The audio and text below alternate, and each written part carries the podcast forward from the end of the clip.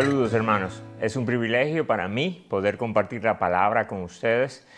Hoy vamos a estar hablando acerca de un tema de la vida diaria, de, nuestra vida cotidiana. Es la productividad personal. Y más bien lo que vamos a estar viendo hoy son ciertos principios bíblicos para nosotros hacer, tener una cosmovisión bíblica y apropiada acerca de cómo usamos nuestros días y cómo usamos nuestra vida. Pero antes de esto, concédame orar, oren junto a mí, por favor.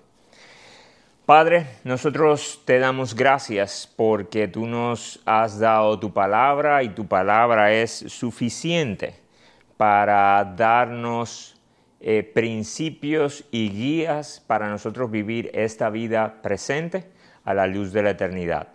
Nosotros te suplicamos que tú eh, uses tu palabra para que ésta caiga en corazones preparados y dé mucho fruto. Ayúdanos, Señor, a ser oidores y hacedores de tu palabra. Te lo suplicamos en el nombre de Jesús. Amén. Hoy en día, la influencia de los libros de autoayuda, así como ah, youtubers e influencers, han hecho muy, muy conocido el tema de la productividad personal. Ah, además de esto, la tecnología, en cierta manera, con el desarrollo del celular inteligente y las aplicaciones, nos hace o nos insinúa la promesa de que vamos a tener la habilidad de hacer más cosas más rápido, más inteligentemente, con menos esfuerzo y menos estrés. Se vende la promesa de que nosotros tenemos la capacidad de crear una mejor versión de nosotros mismos y así tener una mejor vida. Y aunque hay muchos libros que pudiéramos recomendar, eh, libros con una visión secular, que pueden ayudarnos a tener un método de cómo organizar nuestro día, cómo organizar nuestro año, la mayoría de estos libros adolecen de algo muy, muy importante. No nos ayudan a entender bíblicamente ni coherentemente por qué ser productivos, por qué hacer obras.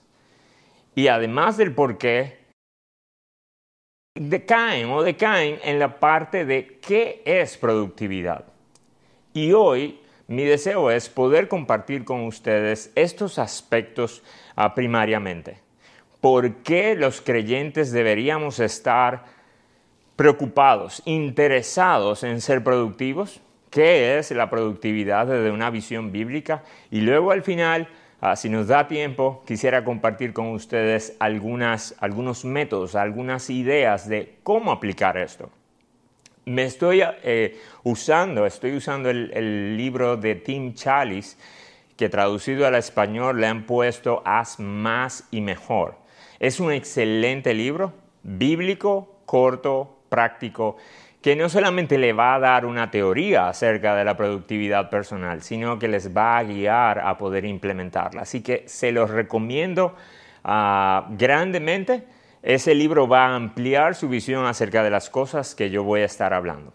Así que, como le decía, permítame iniciar con por qué.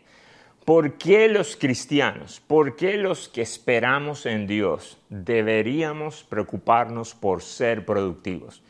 Y la respuesta es sencilla, porque en las escrituras se espera que los creyentes tengamos una vida fructífera. Déjenme mencionarles algunos pasajes solamente. Pablo le escribe a los colosenses y vemos que en Colosenses capítulo 1, él les dice que él ora por ellos para que andéis como es digno del Señor, agradándole en todo, llevando fruto en toda buena obra y creciendo en el conocimiento de Dios. Más adelante, a Tito le escribe lo siguiente, que Cristo Jesús se dio a sí mismo por nosotros para redimirnos de toda iniquidad y purificar para sí un pueblo, para su propia, para su posesión, celoso de buenas obras, involucrado, intenso, ocupado en hacer buenas obras. Pedro le escribe en la segunda parte, en la segunda epístola a, a, su audiencia, diciéndole que debemos ser diligentes trayendo a nuestra vida ciertas virtudes y aspectos del carácter, que si nosotros acumulamos esas virtudes en nuestra vida, estas no nos dejarán quedarnos ociosos y sin fruto. Miren la implicación. Si yo me preocupo por la piedad, la piedad tiene que dar frutos y esos frutos se van a ver en una vida ocupada y una vida dedicada a hacer buenas cosas.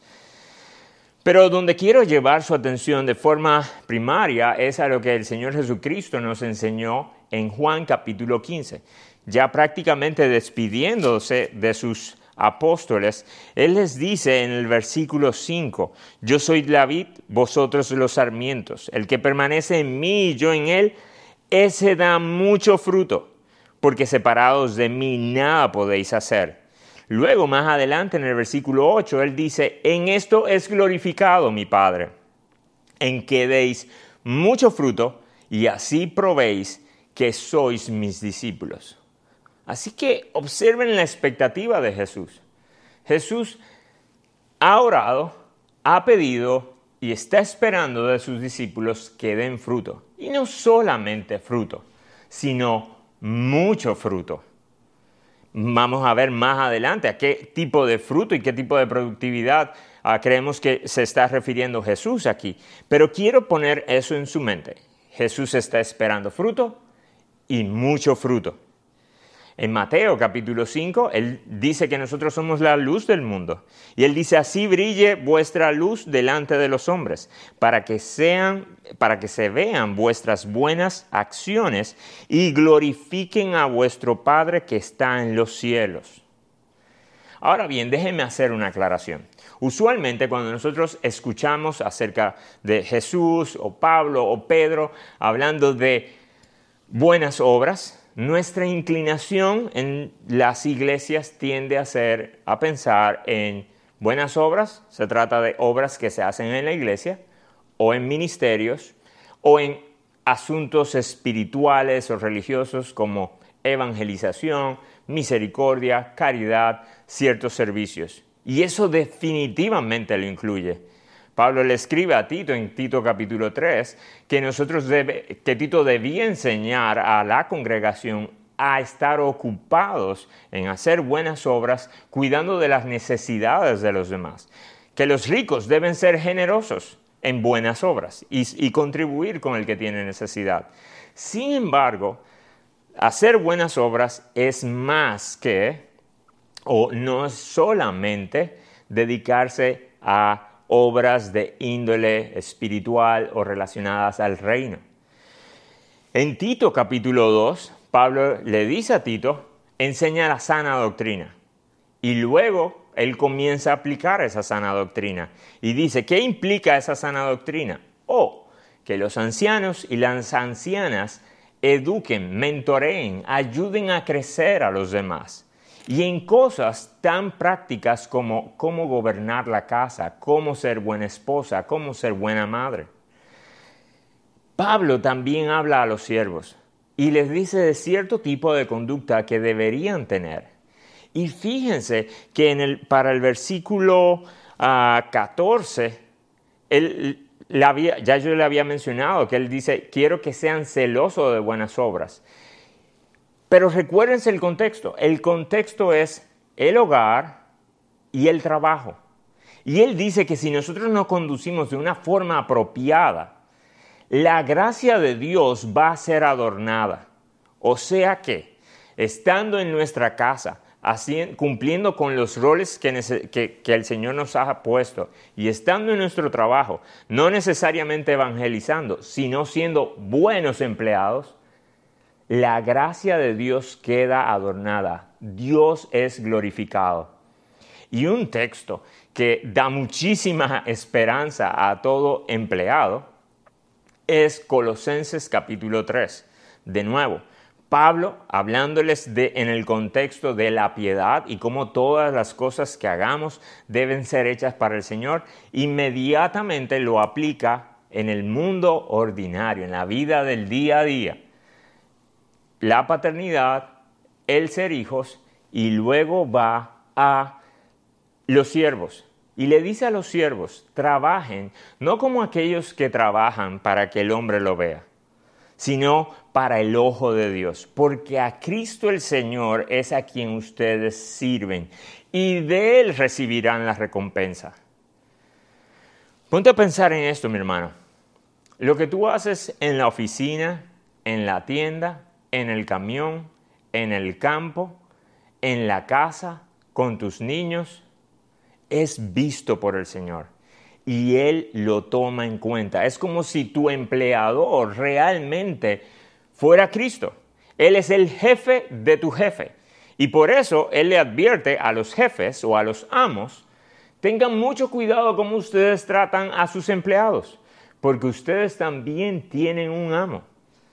Así que, hermanos, hacer buenas obras sí tiene que ver con el reino, la evangelización, la misericordia, el servicio, pero se trata también de hacer lo que como Dios ha diseñado la vida, como Dios ha diseñado el hogar, el trabajo y todos los demás aspectos de la vida, nosotros vivirlo conforme a su diseño.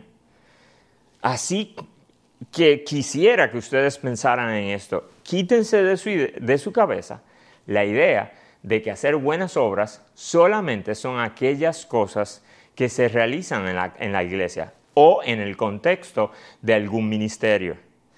Es, sea donde sea, que usted sea fiel al llamado de Dios según el diseño de Dios para esa actividad. Así que en ese sentido, quiero definirles qué es productividad. ¿Qué significa ser productivo? Ya quise mostrarles rápidamente por qué ser productivo. A Dios le interesa que demos frutos.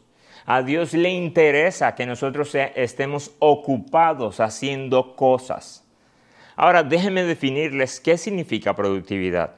Productividad es el uso eficiente y fiel de los talentos, recursos, energía en el tiempo, según tus roles, para la gloria de Dios, haciéndole bien a otros. Yo sé que fue larga, déjenme repetírsela.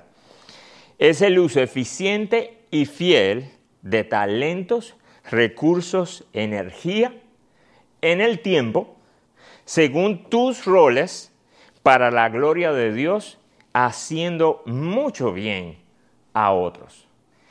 Y esto es clave. Esa parte final ah, fue de las cosas o de, de las ideas que más me llamaron la atención del libro que les mencionaba anteriormente de Tim Chalice. Ser productivo se trata de glorificar a Dios haciendo bien a otros. Con frecuencia nosotros podemos hacernos egoístas tratando de ser productivos. Se trata de mi lista de cosas por hacer, se trata de mis proyectos y qué tan rápido los hago y qué tan bien me quedan.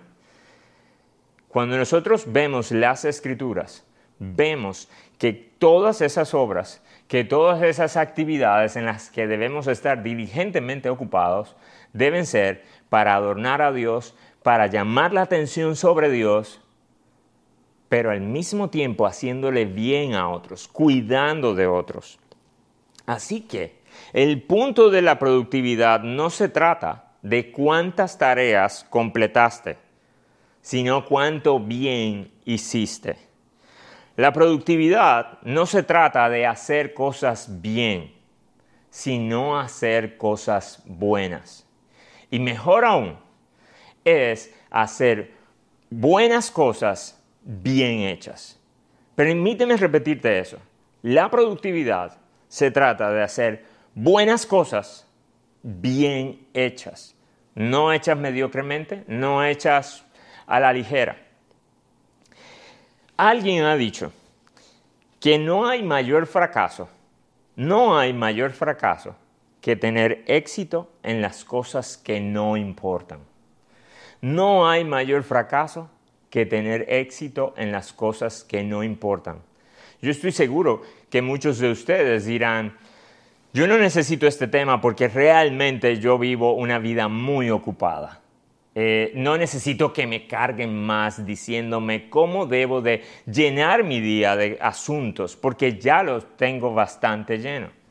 Pues yo lo que quisiera que tú consideraras hoy es de qué, lo, de qué lo estás llenando tu día, de qué estás llenando tu vida. Porque no necesariamente porque estés ocupado, estés trabajando y siendo productivo a los ojos de Dios. Puede ser que tú estés muy ocupado y muy afanado en cosas que Dios no aprueba. O que por estar muy involucrado en cosas importantes hayas descuidado otras áreas de tu vida que también son importantes. Por eso Pablo dice que nosotros debemos mirar bien cómo andamos, no como necios, sino como sabios, aprovechando bien el tiempo. ¿Qué significa eso? Que hay una manera en la que usted pudiera usar el tiempo que sea un necio. Usted pudiera ser un necio ocupado. Así que nosotros debemos tener en cuenta esto, mis hermanos. Mi día, mis diligencias, mis actividades, la agenda, ¿de qué se trata? ¿Qué agenda tú estás tratando de vivir bien? ¿La tuya y tus proyectos? ¿O tú estás tratando de vivir fielmente la agenda que Dios pone por delante de ti? Quisiera que no pasáramos al siguiente punto sin tú tener esto en cuenta y permíteme repetírtelo. Tu productividad no se trata de hacer muchas cosas ni hacerlas rápido. Tu, productividad se trata de traer mucho fruto para Cristo, de traer muchas obras que glorifiquen al Padre y que muestren amor y cuidado por tu prójimo. Así que ahora yo quisiera que tú pensaras y que tú consideraras si esa es la manera en la que tú organizas tu día. Cuando tú empiezas tu día, simplemente lo empiezas en un corre-corre o tú tratas de organizar tu agenda, si tienes una, o tu listado de tareas por hacer, pensando en cómo esto puede traer gloria a Dios y puede bendecir a otros. Ahora quisiera tratar con ustedes el cómo, ciertas ideas de cómo organizar tu día y cómo organizar tu vida, de modo que tú puedas ah, darle estructura de modo que puedas cumplir con tus roles según tus talentos, recursos y energía en el tiempo. Lo primero que yo quiero eh, llamar tu atención es a lo siguiente. Primero, necesitas clarificar cuáles son las áreas de cuidado a las que tú debes de atender o responsabilidades y cuáles son tus roles dentro de ella. Cuando me refiero a áreas de cuidado, es muy amplio, pero Tim Chalice recomienda cinco que yo creo que aplican a casi todos nosotros como creyentes. Primero, primera área de cuidado, y no le estoy diciendo en orden de prioridad, solamente son cosas que debemos atender. Tu persona, personal, familia, iglesia, vida social y vocacional. Persona o personal, familia, iglesia, vida social y vocacional. Ahora, dentro de cada una de esas áreas de cuidado, tú debes de considerar qué cosas debes de cuidar. Por ejemplo, en la parte personal de tu persona como individuo, es fácil, debes de cuidar de tu cuerpo, debes de cuidar de tu alma. Debes de pensar cómo yo puedo llenar mi cuerpo de energía, puedo cuidar de él de modo que esté preparado para hacer buenas obras. Si tú no dormiste bien, si tú no tienes energía, si tú no tienes fuerzas, tu obrar va a ser bastante limitado. Así que, ¿qué tú estás haciendo para llenar tu cuerpo de energía en ese aspecto físico, pero también en cuanto a tus talentos o habilidades? ¿Qué estás haciendo para cultivarlas? De modo que los dones espirituales o talentos, habilidades que Dios te ha dado, tú puedas ponerlas a producir y hacer bendición para otro, no solamente como una manera de traer gloria a ti, ojalá eso no sea.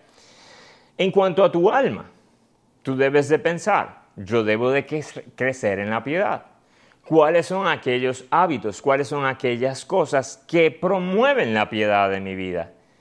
Y déjame aclararte algo. Una básica es tu consumo, tu ingesta de la palabra de Dios. Es interesante que Jesús conectó en Juan capítulo 15, un versículo, un capítulo que leímos hace unos minutos atrás, conectó el fruto o el dar fruto primero con una relación con Él. Pero segundo, con permanecer en su palabra. No hay manera de dar fruto para la gloria de Dios y el bienestar de otros apartados de Cristo y su palabra.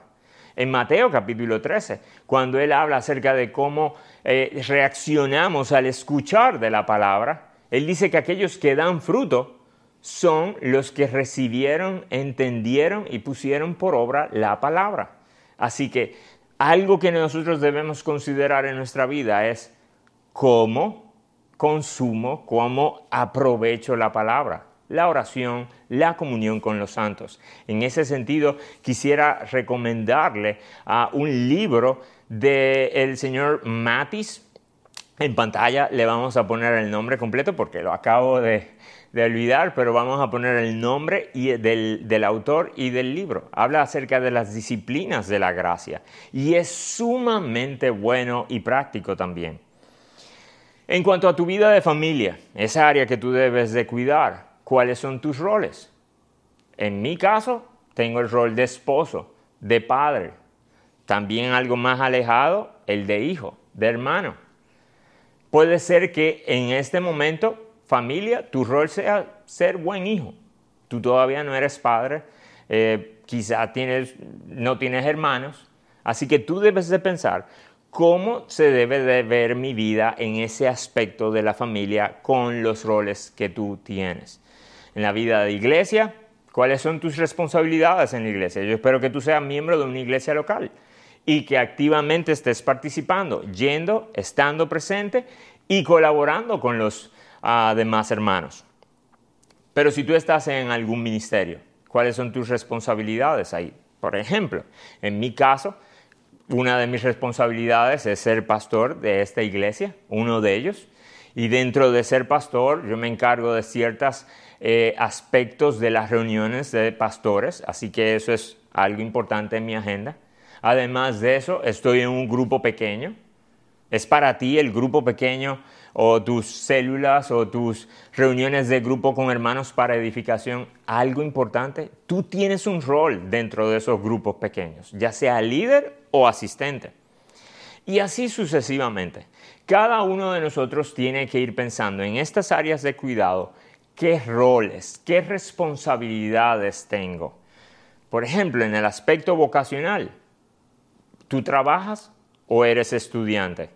O trabajas y eres estudiante, esas vidas van a lucir muy diferente en cómo se hacen los horarios, cómo se vive el día, cómo se vive la semana. Así que toma eso en cuenta. Primero, clarifica cuáles son tus áreas de cuidado o responsabilidades y dentro de esas áreas de cuidado y responsabilidades, cuáles son tus roles. Y es importante que tú te mantengas usando las mismas escrituras y el consejo de otros que hablen bien acerca de las escrituras para tú poder entender esos roles. Porque puede ser que tú sepas, es obvio que eres padre. Ese es un rol dentro de la familia. Pero puede ser que tú no entiendas bien cómo vivir la paternidad o cuáles son tus actividades primarias como padre frente a tus hijos. Así que mantente informado de cuáles son, a cómo deberías vivir, cómo Dios ve cada una de esas responsabilidades en tu vida. Ahora, segundo, luego que tú has clarificado cuáles son tus responsabilidades y tus roles, mi recomendación es establece una visión de cómo tú deseas ver estas áreas de cuidado en el tiempo. Una visión. Muchas personas hablan de hacer una visión de tu vida a cinco años, a tres años, a un año. Para serles sincero, para la mayoría de nosotros eso es difícil. Nuestra vida es confusa, no sabemos ni siquiera qué hacer en una semana, mucho menos en cinco años qué vamos a hacer con nuestra vida Ojalá pudiéramos tenerlo. Pero yo quiero proponerte algo. Ya sea que tú seas capaz de hacer una visión de tu vida y cómo tú quisieras ver esas áreas de cuidado en cinco años, aunque tú seas capaz de eso, yo quiero proponerte algo. Define una temporada.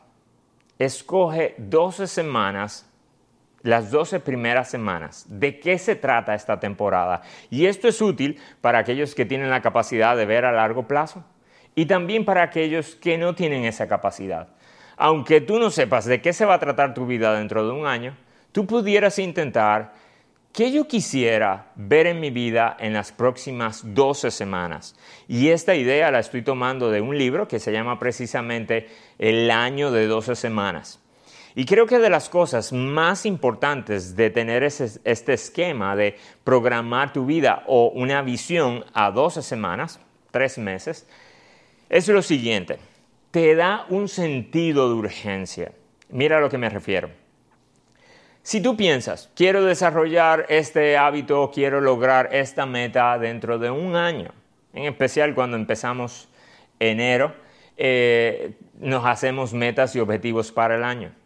Ahora bien, si pasan cuatro semanas y tú no has hecho nada, tú no te has movido hacia esa meta, Solamente han pasado cuatro semanas de 52. Eso es menos del 8% del año. Así que tú puedes estar cuatro semanas inactivo y decir, no importa, todavía falta mucho. Sin embargo, si tú te haces una gran meta a 12 semanas y tú pierdes cuatro semanas, te quedas inactivo sin hacer nada en dirección hacia esa meta, tú habrás perdido un tercio de tu tiempo. Así que tener esa distancia corta, primero nos ayuda a sentido de urgencia, movernos. Es importante actuar para ver frutos pronto. En este sentido, es súper ah, importante y súper útil usar como herramienta el calendario tu calendario. Te animo a que tengas uno, ya sea digital o en papel. Pero toma de esas semanas y comienza a ver cómo se van a ver tus semanas y tus días. Comienza a llenar tus semanas y tus días de esas cosas que tú quisieras estar haciendo en cada una de esas áreas de tu vida. Para darte un ejemplo en tu calendario tú vas a tener que pensar seriamente acerca de compromisos que tienes con otros. Citas médicas, citas de trabajo, pero otras cosas como el culto de oración. Yo te animo a poner en el calendario el culto de oración. Tú sabes qué días son. En nuestro caso, son los miércoles a las siete y media. Ya eso tú lo sabes, ha sido así por años. Pero ¿por qué te va a servir poner en el calendario que el culto de oración es el miércoles a las siete y media? Porque cuando tú te despiertes el miércoles y abras tu calendario y diga, ¿qué tengo para el día de hoy? Tú vas a recordar que tienes cita con Dios y su pueblo para orar a las siete y media. Eso significa que vas a tener que estructurar el resto de tu día para poderte mover, transportarte y llegar allá a tiempo. Tus grupos pequeños, ponlo en la agenda. Ponlo en la agenda de tal forma que tú digas, si tengo algún otro compromiso, yo puedo decir, lo lamento, tengo grupo pequeño. O si tienes cosas que estudiar, si estás en la universidad y estás haciendo tu esquema de cómo estudiar, cómo usar los a días y las horas que te quedan para un examen que tienes, vas a poder decir desde el principio, no puedo contar con el martes de 8 a 9 y media porque lo tengo comprometido con mi grupo pequeño y eso es parte de mis roles en esta vida. Así que usa tu calendario para tus compromisos con otros, pero también usa tu calendario para compromisos contigo mismo. ¿A qué me refiero? En este sentido, el autor Cal Newport eh, da ciertas ideas muy, muy interesantes acerca de cómo nosotros debemos de guardar nuestro calendario y tomar porciones del calendario y de nuestro horario para dedicarlo a tareas particulares. ya puede ser un tiempo de, en el que tú te vas a separar y te vas a cuidar de cualquier distracción y te vas a dedicar a crear, a producir algo, a practicar de una forma muy intencional y deliberada alguna habilidad que tú quieras adquirir.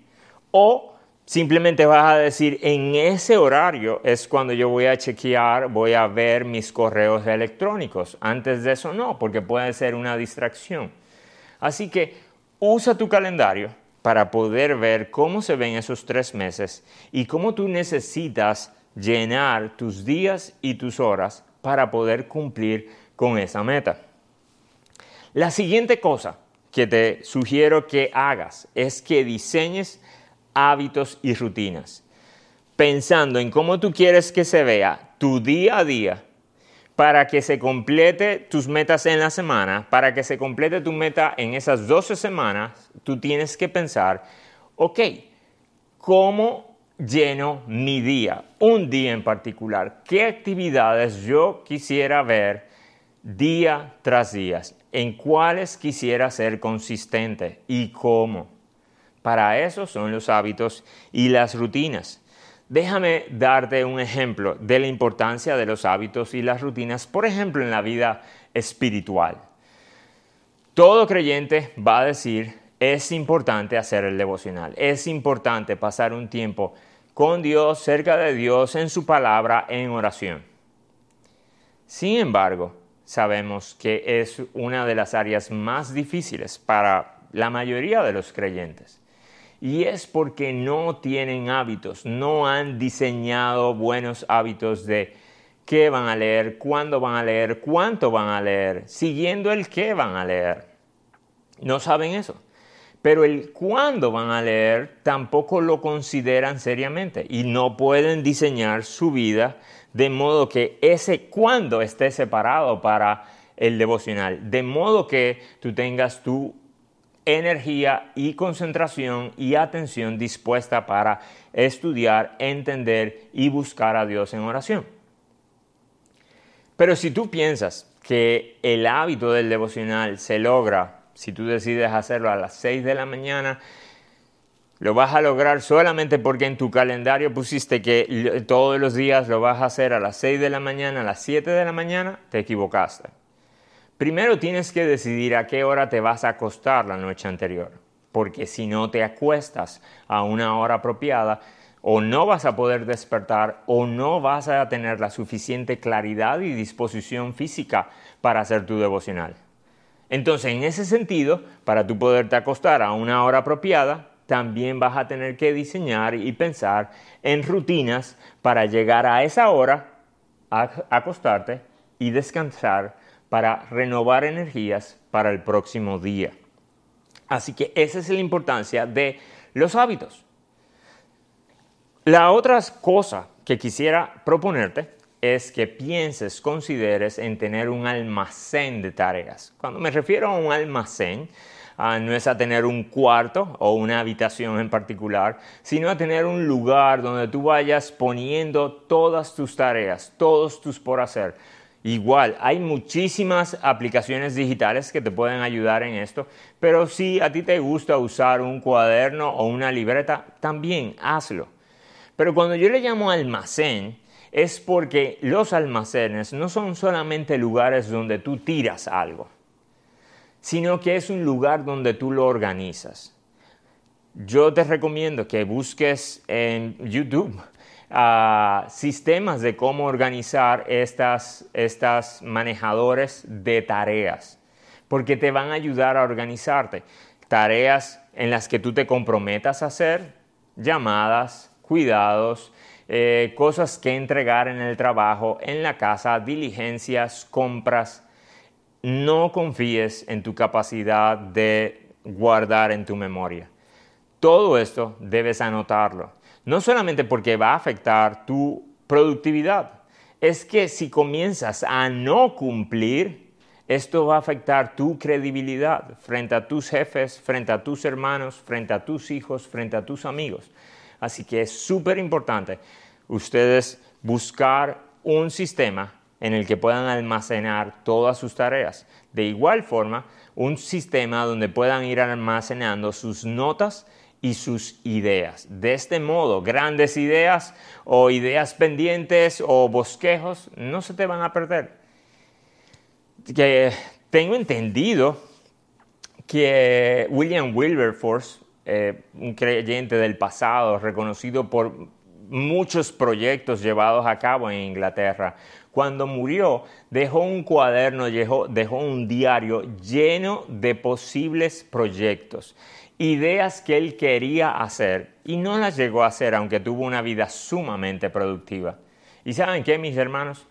Al final, todos nosotros dejaremos proyectos pendientes, cosas que no pudimos terminar. Pero eso no nos debe de derrotar. Más bien, debemos despertar todos los días con la actitud de, ok, el Señor me salvó para su gloria, para buenas obras. Así que, ¿qué vamos a hacer hoy? ¿Qué vamos a hacer esta semana? En la que nosotros podamos atender nuestras áreas de cuidado, nuestras responsabilidades y roles, de modo que podamos irlos viendo florecer. No florecer porque van quedando como a mí me gustan, Vuelvo y les repito lo que ahorita les decía. No se trata de cómo a mí me gusta la paternidad o cómo a mí me gusta el llevar mi negocio o cómo a mí me gusta el ejercicio físico. Se trata de ir a las escrituras y de allá sacar principios de cómo a Dios le agrada y comenzar nosotros responsablemente a actuar y movernos hacia allá. Quisiera también darte una idea. Ah, usa, usa bien pequeños momentos del día, pequeños momentos del día. Ah, usa timers o temporizadores para hacer cosas que no te agradan y para controlar otras que te agradan demasiado. Vamos a ponerte un ejemplo. Alguno de nosotros nos da dificultad recoger la habitación, recoger el cuarto o fregar la losa sucia. Piensa en lo siguiente, todos los días a cierta hora determina usar 5 minutos, 10 minutos como máximo. Ponlo en tu timer, en tu temporizador y comienza a trabajar, comienza a moverte por 5 minutos. Si es algo que no te gusta, Tú puedes decirte a ti mismo, solamente son cinco minutos. Yo puedo aguantar cinco minutos de esta tarea. Y tú vas a ver cómo hacer esa tarea todos los días, cinco minutos, consistentemente, tiene un increíble efecto en tu vida. Por el otro lado, es súper importante usar los temporizadores para actividades que pueden atraparte y tú dejar de hacer otras cosas. Por ejemplo, en especial jóvenes, el tiempo en el que van a usar videojuegos. Los videojuegos son buenos, son recreativos, son lícitos, pero fácilmente están diseñados para atrapar nuestra atención y no dejarnos ir. Y fácilmente perdemos de vista el tiempo, tanto videojuegos como ah, las, redes sociales. Yo te animo a que pongas un, un temporizador 30 minutos, 40 minutos, una hora, lo que tú decidas. Pero que tú digas, ese es el tiempo en el que yo puedo usarlo, puedo recrearme, pero no me voy a pasar de ahí. De modo que suene y cuando suene esa alarma, tú tengas el compromiso de parar.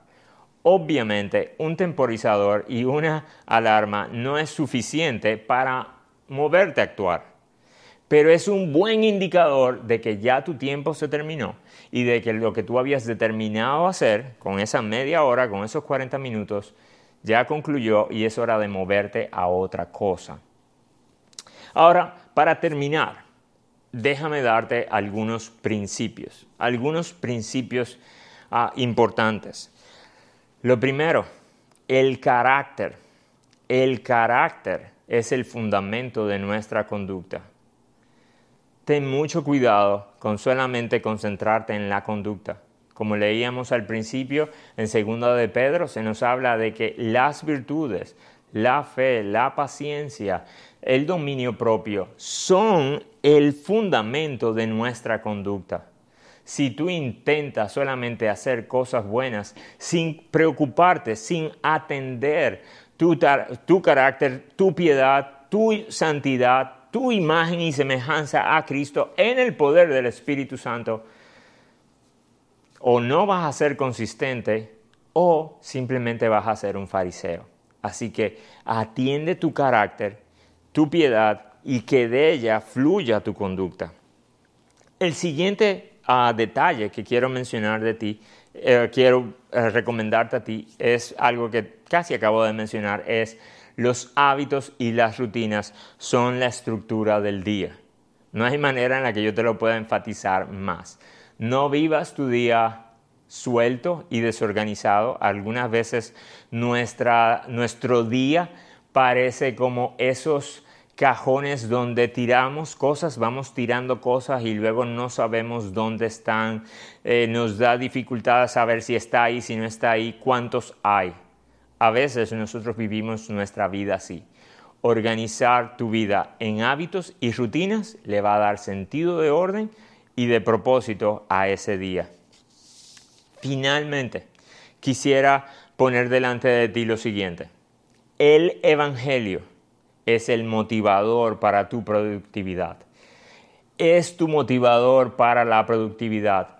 En Juan capítulo 15, él dice, den mucho fruto para que probéis que sois mis discípulos. Él no dice, den mucho fruto para que se ganen el privilegio y el derecho de ser mis discípulos.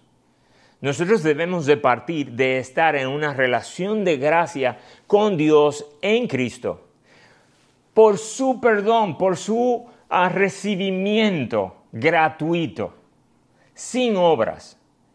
Y eso debe de movernos hacia las obras, tal como dice ah, en Efesios capítulo 2 del versículo 8 al 10. Hemos sido hechos hechura de Cristo para buenas obras. Y esas buenas obras, quiero enfatizarte esto, no hay manera en la que yo pueda enfatizarlo más. Esas buenas obras a veces nosotros pensamos que van a ser el legado de nuestra vida, lo que Dios tenía para nosotros luego de 50 años en la fe. No lo pienses así.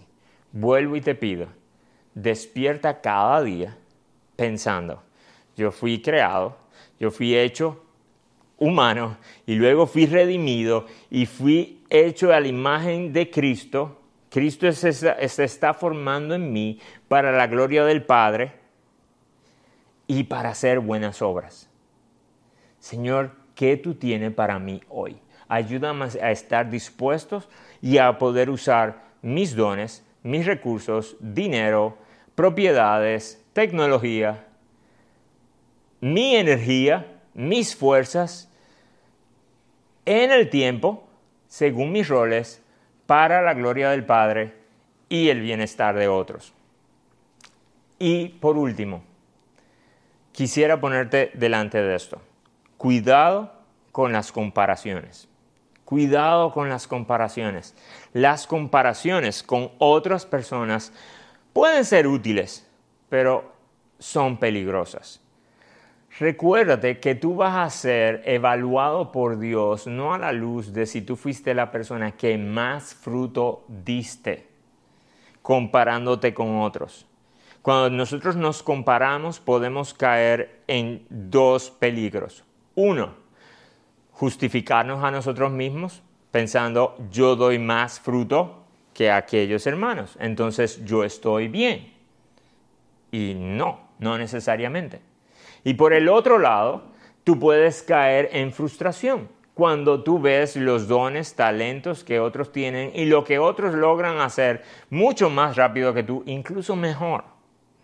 Así que tu punto con la productividad no se trata de observar si tú haces más o mejor algunas actividades que los que te están rodeando.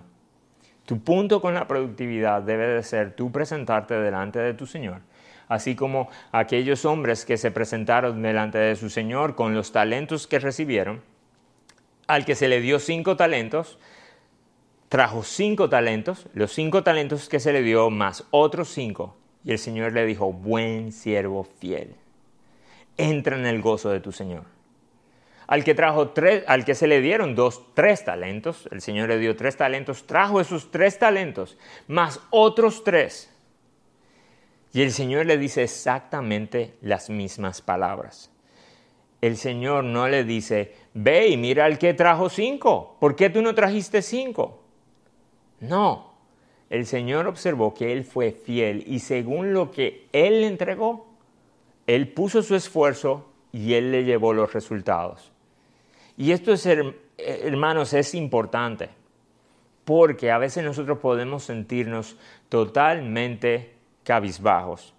Uno, porque hay otros haciendo más cosas que nosotros, porque tienen más talento que nosotros, o tienen más recursos que nosotros, o tienen más tiempo disponible que nosotros.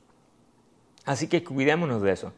Pero aún en nosotros mismos, Tengamos cuidado, porque no todas nuestras temporadas son iguales. No es la misma la temporada de una mujer soltera en la universidad que una mujer casada con hijos. Así que, amada hermana, ama de casa recién parida, no te sientas al menos porque tú no logras hacer más cosas, porque tienes que amamantar y cuidar a tu bebé por horas si eso fue para lo que el Señor te llamó en ese momento y tú lo haces y lo haces bien y lo haces con cuidado, ¿sabe qué? El Señor te va a llamar y te va a decir, bien hecho, bien hecho. Tú estás haciendo lo que debes de estar haciendo en el tiempo que lo estás haciendo con lo que yo te di. Hermanos envejecientes, ancianos, ustedes pueden llegarse a sentir mal y decaídos porque ya no tienen la fuerza y la energía de antes. Eso es cierto. Pero recuérdate, aún en tu vejez, tú debes de ser fiel al Señor y decir al Señor, Señor, con las pocas fuerzas que tengo, con todos los achaques de salud que tengo, yo quisiera darte más, pero lo que tengo, te doy. Y tú vas a recibir las mismas palabras de encomio que aquel joven vigoroso que puede amanecer y trabajar hasta tarde y hacer muchísimas cosas. Así que cuidado, cuidado con las comparaciones. Pueden ser útiles, pero son muy peligrosas. Hermanos, quisiera poner delante de ustedes el reto de nosotros determinarnos a vivir vidas productivas, vidas de mucho fruto, muchas buenas obras bien hechas para la gloria del Padre y la bendición de los demás. El Señor nos ayude a esto, porque fácilmente nosotros podemos perder de vista esto y o ser perezosos o ser sumamente ocupados en nuestros propios negocios y en nuestros propios deleites. Si tú te ves así, tienes esperanza Ve y haz las primeras obras, ve y arrepiéntete delante del Señor. Y recuérdate, Él te recibe por gracia, no por tu productividad. Vamos a orar. Padre bueno, Padre amante, lleno de misericordia, nosotros trabajamos porque tú trabajas. Nosotros creamos porque tú creas. Nosotros ah, podemos ser productivos y llenar la tierra de frutos porque así fue como tú nos hiciste. Nosotros te suplicamos, te rogamos que tú pongas eh, un peso profundo en nosotros usar bien nuestra vida, en usar bien nuestros años, en usar bien nuestros meses, bien nuestras semanas, nuestros días, nuestras horas. Pon en nosotros un sentido de urgencia y al mismo tiempo un sentido de descanso sabiendo que nosotros somos recibidos por ti, no por lo productivo, no por nuestras obras, sino en Cristo. Ayúdanos a esto, Señor, y ayúdanos a enmendar donde debamos enmendar. Te lo suplicamos en el nombre de Jesús. Amén.